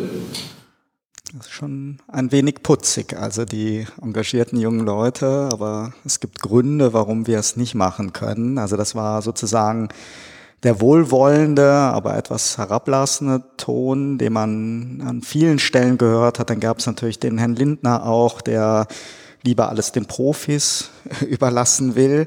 Es gab insofern Reviermarkierungen, Profis auf der einen Seite, Schüler auf der anderen Seite. Und dann gab es natürlich Leute, die sagen, die äh, statt Schule schwänzen, äh, lieber mal etwas lernen in der Schule und nicht immer hier so ein überzogenes Untergangsszenario für das Weltklima verbreiten. Ja, und dann hat es auch die ersten ja etwas plump anmutenden Versuche von Vereinnahmung gegeben, wie das Siemens-Angebot eines Aufsichtsratspostens für die Luisa. Nehmt ihr wahr, dass ihr mittlerweile von Interessensvertretungen und Lobbyisten geprägter Bundespolitik da wirklich mehr Gehör findet? Wollt ihr da eigentlich eingebunden werden in diesen Betrieb, der, wie gesagt, wirklich, ja, wo irrsinnig viel so in Hinterzimmern und in Lobbyistennetzwerken äh, ja die Strippen gezogen werden? Oder setzt ihr weiterhin auf Protest, auf den Druck, den halt über eine große Anzahl von Teilnehmern bei Demonstrationen und einer großen Öffentlichkeit, dass dann darüber wie so ein Resonanzkörperdruck auf die Politik äh, ausgeübt wird? Ähm, ich würde gerne noch kurz was zu dem, zu dem äh, Zitat gerade sagen von mhm. Herrn Seibert aus der Bundespressekonferenz, war das, ne? Gerne, ja. Ähm, was er damals gesagt hat, diese, diese Empfehlung von der Kohlekommission, die war schon zu wenig und die wurde jetzt im Kohleausstieg nicht mal umgesetzt. Es ist noch viel langsamer und es geht noch mehr Geld an die Kohlekonzerne. Ähm, genau, das wollte ich nur einmal noch zu dieser Einschätzung sagen. Andererseits die Profis auf der einen und die Aktivistinnen auf der anderen Seite stimmt auch nicht. Wir haben viel mehr WissenschaftlerInnen, die auf unserer Seite stehen. Selbst auch die RegierungsberaterInnen sagen zum Kohleausstieg zum Beispiel, der ist Schwachsinn. Also ist viel zu spät. Wir müssen viel früher aus der Kohle aussteigen. Wäre auch viel wirtschaftlicher. Ähm, aber jetzt zu der Frage. Ich glaube tatsächlich, wir brauchen beides. Ähm, wir haben nicht die Zeit, diesen systematischen Wandel langsam voranzubringen und zu hoffen, dass wir dann das System quasi komplett umwerfen, also was auch so eine, so eine Revolutionsbezeichnung ist, die total verängstigt, wo auch niemand weiß, was soll denn eigentlich dann danach kommen, ähm, die nicht sehr realitätsnah ist, ähm, wo ich mich auch absolut nicht darauf verlassen würde, dass wir das schaffen. Ähm, und andererseits reicht es aber auch nicht, uns an diesen parlamentarischen Sprech zu gewöhnen und hoff, zu hoffen, dass wir die Menschen in den Entscheidungspositionen in die richtige Richtung lenken, weil ähm, wir ja in den letzten Jahren, also jetzt allein schon in den letzten zwei Jahren gesehen haben, das funktioniert nicht, weil es wird immer diese Aufwiegung geben, irgendwie wir müssen einen Kompromiss finden dazwischen. Und ähm, dieser, dieser Kompromiss der, der funktioniert in der Physik einfach nicht. Zahlen, also Zahlen und Fakten machen keine Kompromisse und es ist auch nicht unsere Meinung, es ist nicht unsere Forderung, die wir stellen, es ist die absolut physikalische Realität und diese ähm, Deswegen dürfen wir uns, glaube ich, nicht zu sehr auf solche Kompromisse einlassen. Ich finde es aber total richtig und wichtig, dass Menschen in die Politik gehen oder auch dann in Ämtern sitzen, die es in diese Richtung lenken. Ähm, und man braucht Menschen im System, die das quasi, die das in diese Richtung lenken können, die ähm, immer wieder diese radikaleren Positionen dann mit Kompromissen vielleicht aber wenigstens einbringen und dann irgendwie mehr ähm, ja, sage ich mal, gesellschaftsfähig irgendwie machen oder generell auch bundestagsfähig machen. Und andererseits braucht man die Menschen außerhalb, die das kritisieren können, was innen passiert. Sonst gibt es so eine, ähm, so eine, so eine parlamentarische, so eine, ähm, auch so eine Bubblebildung von, das ist in, im System möglich. Und wenn man aber nicht von außen noch Impulse hat, dann verselbstständigt sich das und wird nicht niemals, sage ich mal, konsequent genug sein. Es wird ja auch immer so behauptet, wir sind so radikal, ähm, was gar nicht stimmt. Nicht Klimaschutz zu machen, ist viel radikaler. Wir werden, wir werden so viele mehr, so viel mehr Krisen vor uns haben, die ähm, dann jetzt nicht morgen und nicht nächstes Jahr kommen in Deutschland, die aber jetzt schon in vielen Ländern der Welt Realität sind und dann auch uns sehr, sehr stark betreffen werden. Ähm, und diese, dieses Wort radikal ist einerseits richtig, weil wir müssen also radikal an die Wurzel dieses Problems ran. Andererseits müssen wir auch immer wieder klar machen, es ist nicht meine Meinung, wie auch ich in dem Zitat am Anfang ja in der Rede gesagt habe, es geht überhaupt nicht darum, das zu tun, was ich sage, ähm, sondern wirklich sich auf die Emissionspfade zu konzentrieren, auf Gerechtigkeit zu konzentrieren. Ähm, und ich glaube schon, dass es sich dem letzten Jahr verändert hat, dass wir diese Vereinnahmung am Anfang, so diese Infragestellung von, von der Berechtigung unseres Protests, die ist nicht mehr möglich in, in unserer politischen Debatte. Wir, ähm, wir sind da, da, dahin gekommen, dass wir schon, was wir sagen wird, es wird zumindest gehört, es wird vielleicht nicht unbedingt zugehört, aber irgendwie ist auf jeden Fall die Stimme präsent. Ähm, und zum, also ich glaube, das bewegt sich auch immer wieder dann auf sehr lokalen Reichweiten. Also man muss auch groß unterscheiden, glaube ich, von, von kleineren Städten zu Städten wie Berlin, Hamburg, Köln, ähm, wo es teilweise erst ein paar Fridays for Future Demonstrationen gab. So die Ortsgruppen haben sich ja über das letzte Jahr erst alle gegründet. Zum Beispiel in der Stadt, wo ich herkomme, gab es neulich äh, erst die zweite Demo oder so. Ähm, und da immer wieder diese, diese, diese lokalen ähm, Anknüpfungspunkte an die Gesellschaft zu schaffen, wie, wie ich auch witzig fand, eben in diesem Ausschnitt, wie gesagt wurde, es, wir müssen ja auch auf die ländlichen Teile gucken. Fridays for Future hat mehr Ortsgruppen, als es FDP-Ortsverbände gibt. Wir haben so, wir haben so eine breite ähm, also Möglichkeit an irgendwie ähm, Diskursteilnahme, dass ich glaube, es ähm, genau es auch auf allen Ebenen auf jeden Fall passieren muss. Ja. Mhm. Jetzt haben wir ja seit Februar diesen Jahres in der öffentlichen Diskussion und Wahrnehmung ja das absolut oberdominante Thema mit der Corona-Pandemie. Ja. Und das betrifft natürlich ja nicht nur euch, das betrifft eigentlich jeden, der auf Reichweite angewiesen sind. Das sind genauso Künstler, Kreative, sicherlich auch Politiker, aber natürlich auch euch Aktivisten. Und du hast im April in einem Interview, habe ich gelesen, äh, gesagt, sehr optimistisch, die Leute werden nicht aufhören, sich für das Klima zu engagieren. Und ja, jetzt sind wir vier Monate später. Herr Lauterbach warnt vor der zweiten Welle. Wir haben wieder erhöhte Ansteckungen. Irgendwo ist die Perspektive sehr schwer greifbar. Wann haben wir wieder Normalität? Aber ihr habt ja, wie gesagt, am 25. September euren Aktionstag. Bist du immer noch so optimistisch, dass ihr wieder anknüpfen könnt an diese Mobilität, diese Bewegung von vor Corona? Und wie wichtig jetzt, also wie diskutiert ihr das intern? Wie wichtig ist der Erfolg vom 25. September für euch? Muss das der große Erfolg werden, damit es halt weitergehen kann mit der Kampagne? Die Frage ist ja eigentlich, werden wir an unseren ähm, Streikzahlen gemessen? Wir werden immer daran gemessen, wie viele Menschen sind auf die Straße gegangen, was in Corona-Zeiten vollkommen andere Dimension haben muss. Ähm, es wäre vollkommen unverantwortlich, wieder so viele Menschen auf die Straße zu bringen. Und deswegen müssen wir so stark darauf schauen, dass wir darauf reagieren, wie sich jetzt die Pandemie in den nächsten Wochen weiterentwickelt, einen Plan B irgendwie äh, mit drin zu haben und zu sehen, es, es geht eigentlich, unser Erfolg misst sich in politischer, in, in politischer Umsetzung, in effektiv CO2-Emissionen, die eingespart werden, in Gerechtigkeitsaspekten, die, die verhandelt werden, in, ähm, in Wahlergebnissen und nicht nur an Menschen auf der Straße, weil wir haben die, die größte Skandal eigentlich, den, den ich in meinem Leben erlebt habe, sind 1,4 Millionen Menschen, die auf die Straße gehen und politisch wird es komplett nicht ernst genommen. Es wird komplett lächerlich gemacht mit dem Klimapaket. Ähm, und das, die, diese, das, das selber einfach nochmal zu machen, fun funktioniert absolut nicht und müssen wir auch gar nicht. Ähm, wir, also der Erfolg vom 25.09. bezieht sich ja natürlich auch nicht nur auf Deutschland. Es geht darum, ähm, eine erhöhte Präsenz zu schaffen von der Dringlichkeit der Klimakrise während jetzt der Corona-Krise in, in vielen Ländern im globalen Süden. In Bangladesch zum Beispiel sind im Moment 100 Millionen Menschen obdachlos. Ähm, es brennen die Wälder auf der ganzen Welt mal wieder. Es sind Temperaturrekorde. Es wird jedes Jahr schlimmer. Das Jahr 2020 ist einerseits ähm, ist es auf dem Weg dahin das heißeste Jahr jemals zu werden. Andererseits ist es auch das letzte Jahr, wo wir konsequente Maßnahmen eingreifen können, um noch 1,5 Grad überhaupt möglich zu machen. Obwohl wir jetzt zum Beispiel in den letzten Tagen kam schon wieder eine Studie raus, dass wir uns im Moment eher auf dem Worst-Case-Szenario befinden.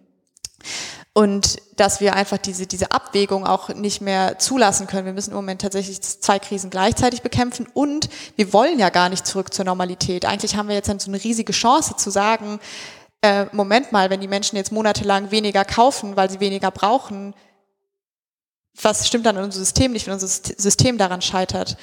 Ähm, und diese, diese Frage rüberzubringen, das ist, glaube ich, der zentrale Punkt für den 25.09., diese, diese Gerechtigkeitsfrage zu stellen ähm, und Gehör zu finden, ähm, ist natürlich, also misst sich auch nicht nur an den teilnehmenden Zahlen, ähm, sondern äh, kann man vielleicht dann auch erst im Nachhinein messen. Ich glaube, mhm. das ist auch ein großes Problem. Was ich meine, so sollte es natürlich sein. Jetzt kennen wir auch natürlich, wie sind so mediale ja. Mechanismen. Es wird immer verglichen und es wird dann immer sehr schnell, wird garantiert irgendjemand kommen und sagen, hier letztes Jahr 1,4 ja, Millionen und die Bewegung hat sich vielleicht halt schon ja, ist schon wieder am Abebben. Deswegen halt auch die, die Frage danach, wie ihr das seht. Jetzt hast du natürlich recht. Man kann gerade in diesen besonderen Situationen natürlich auch nicht dann unverantwortlich versuchen, möglichst viele Menschen hinzukriegen. Das sieht man ja gerade auch an der doch sehr skurrilen Diskussion um die ähm, Demonstrationen in Berlin, die ja sehr unverantwortlich waren und wo der Veranstalter sich auch noch damit brüstet, anderthalb Millionen gehabt zu haben, statt ja sozusagen 20.000 Mal ein Verstoß gegen Auflagen und Rahmenbedingungen wäre ja schon schlimm genug und den anderthalb Millionenfache äh, Verstoß dagegen und Gefährdung der Gesundheit ist ja nicht unbedingt etwas, wo man sich von rühmen sollte.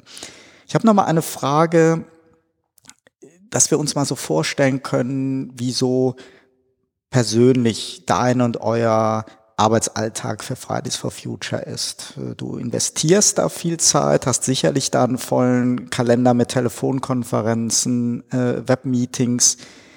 Wie sieht denn so ein typischer Tages- oder Wochenablauf bei dir aus?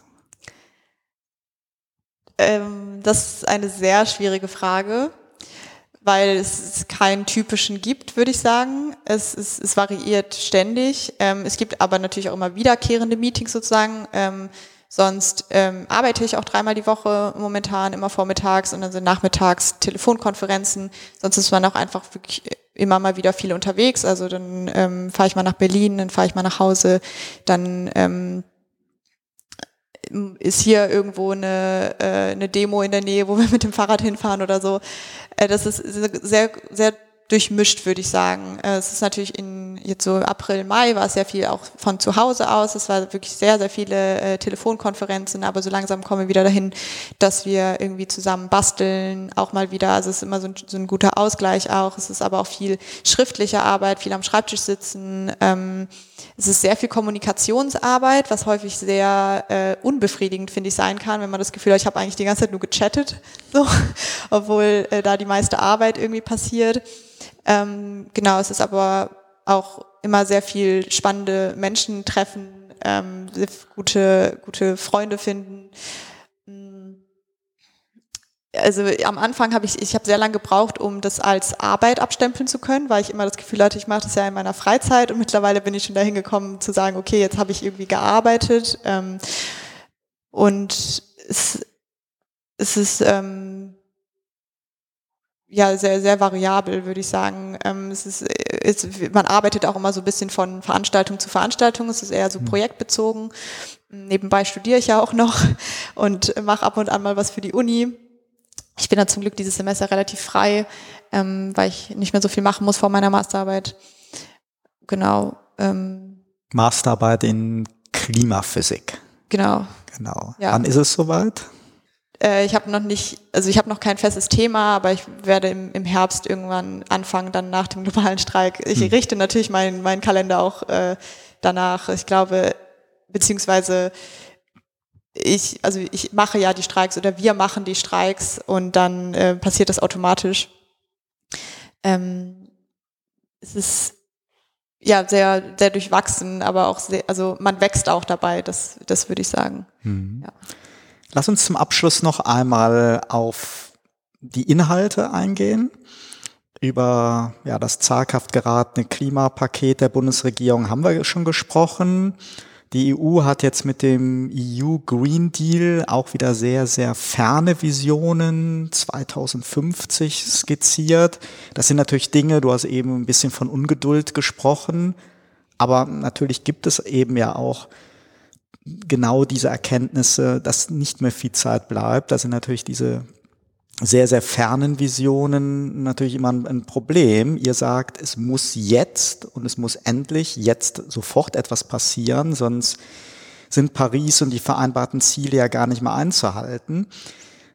Stellen wir uns jetzt mal vor, du bist jetzt in so einer typischen Fernseh- oder Radioschalte. Ich bin jetzt da der Korrespondent oder Interviewer, habe jetzt schon wieder sehr, sehr lange anmoderiert und sag, gebe dir jetzt die Chance, ähm, deine wichtigsten Forderungen zu formulieren. Da kommt ja immer dann der nette Hinweis mit der Bitte um eine kurze Antwort. Und ähm, also wenn du jetzt in so einer Elevator-Pitch-Situation bist, was sind eure wichtigsten Forderungen? Wie steht ihr zu dem Thema CO2 Bepreisung und Zertifikatshandel und vielleicht als dritter Aspekt noch, es wird ja immer so viel über E-Mobilität und Kaufprämien geredet. Auf der anderen Seite eine Milliarde nur bundesweit für den öffentlichen Nahverkehr. Das passt ja auch aus Beobachtersicht zumindest nicht so ganz zusammen. Wenn du einfach mal da nochmal eure wichtigsten Forderungen und Positionen zusammenfasst. Ähm, der wichtigste Punkt hinter dem 1,5 Grad Ziel ist globale Klimagerechtigkeit.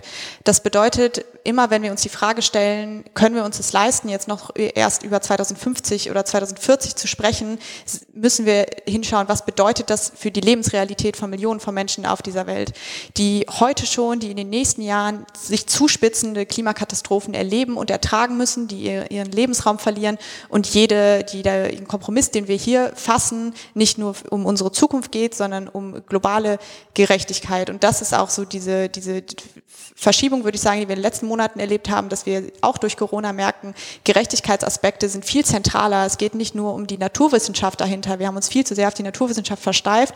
Es darf kein Abwiegen mehr sein zwischen sozialer, ökologischer oder ökonomischer Sinn, Sinnhaftigkeit, sondern es funktioniert alles nur gemeinsam, wenn man sich das, sich das globalisiert anschaut und nicht nur in Bezug auf Deutschland oder Europa. Und deswegen sind diese zentralen Forderungen von ähm, möglichst baldigen Kohleausstieg, also wir brauchen, also der Kohleausstieg 2038 ist viel zu spät. Wir müssen spätestens 2030 aussteigen. Wir ähm, müssen spätestens 2035 komplett CO2-neutral sein in Deutschland oder der EU. Das steht auch so im Pariser Klimaabkommen. Ähm, wir müssen ganz, ganz stark erneuerbare Energien ausbauen und wir müssen äh, nicht nur eine Antriebswende schaffen. Das heißt, wir müssen nicht nur weg von, von fossilen Verbrennern, sondern wir müssen hin zu flächendeckendem öffentlichen Nahverkehr für alle. Wir brauchen faire und sichere Radwege für alle, ähm, um den Menschen die Möglichkeit zu geben, mit egal wie viel, wie viel Geld sie zur Verfügung haben, ein, klimagerechte, ein klimagerechtes Leben zu führen und dass wir diese, diese individuelle Frage ähm, niemals vertauschen dürfen mit dieser eigentlichen Macht, die unsere politische Stimme hat, wenn wir auf die Straße gehen. Und deswegen fordern wir einerseits, Leute, kommt mit uns auf die Straße. Das ist einer der, eine der absolut wichtigsten Forderungen. Kommt mit uns auf die Straße.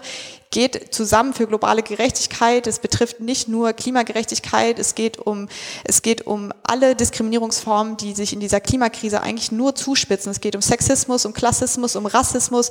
Ähm, da finden gerade Schulterschlüsse statt von so vielen sozialen Bewegungen, ähm, die wir jetzt in den letzten Monaten gesehen haben. Ähm, ist, und andererseits die ganz konkrete Forderung an die Politik, wir wollen nicht mehr streiken, gebt uns endlich einen 1,5 Grad kompatiblen Weg und seht ein, dass dieses System, an dem ihr so stark festhaltet, nicht das ist, wo wir auch nach Corona wieder hinwollen. Mhm neben deinem Studium, deinem Engagement für Fridays for Future, was sind deine Hobbys? Was sind Interessen, bei denen du in der wenigen Freizeit, die vielleicht noch übrig bleibt, auch mal so entspannen kannst?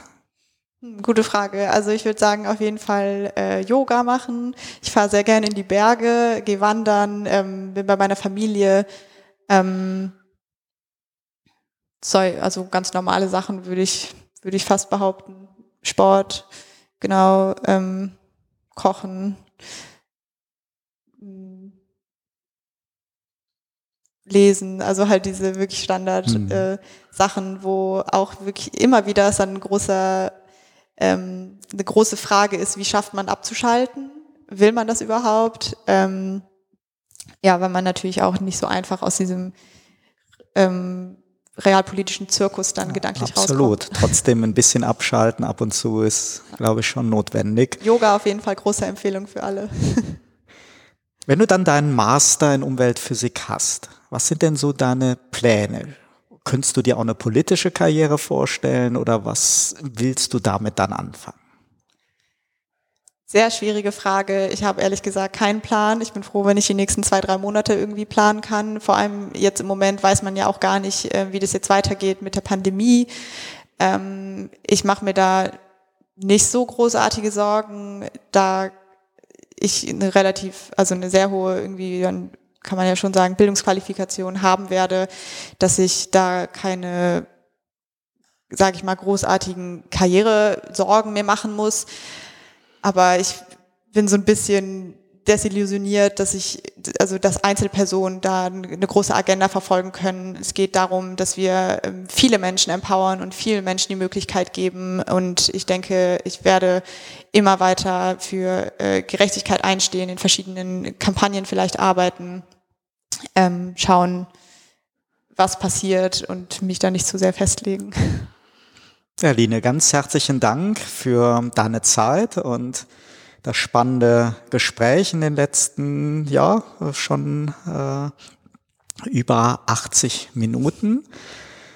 Und natürlich äh, wünsche ich euch für den 25. September dann viel Erfolg beim nächsten globalen Streiktag und uns allen, dass die Politik und wir selber halt die Kurve bekommen und wirklich die vielleicht letzte Chance für die Klimarettung wahrnehmen. Ja, dir lieber Turtlesohn-Hörer, haben wir hoffentlich so einen interessanten Einblick gegeben, der so ein bisschen über das hinausgeht, was du vielleicht bislang über Fridays for Future gehört oder gelesen hast. Wenn du mehr wissen willst, findest du Infos aus erster Hand zu den Forderungen zum nächsten Streiktag und einen Blog unter fridaysforfuture.de.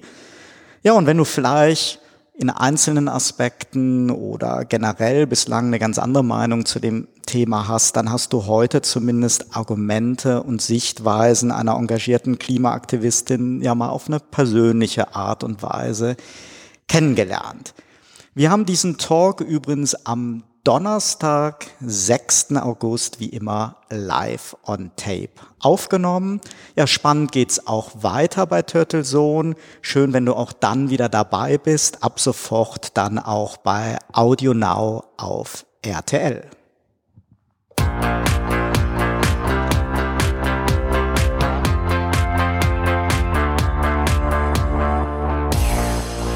Sie hörten Turtle Zone den Podcast mit Oliver Schwarz. Eine Produktion von Turtle Media aus dem Podcaststudio in Ettlingen bei Karlsruhe. Immer neu bei Spotify, iTunes und YouTube und auf turtlezone.de.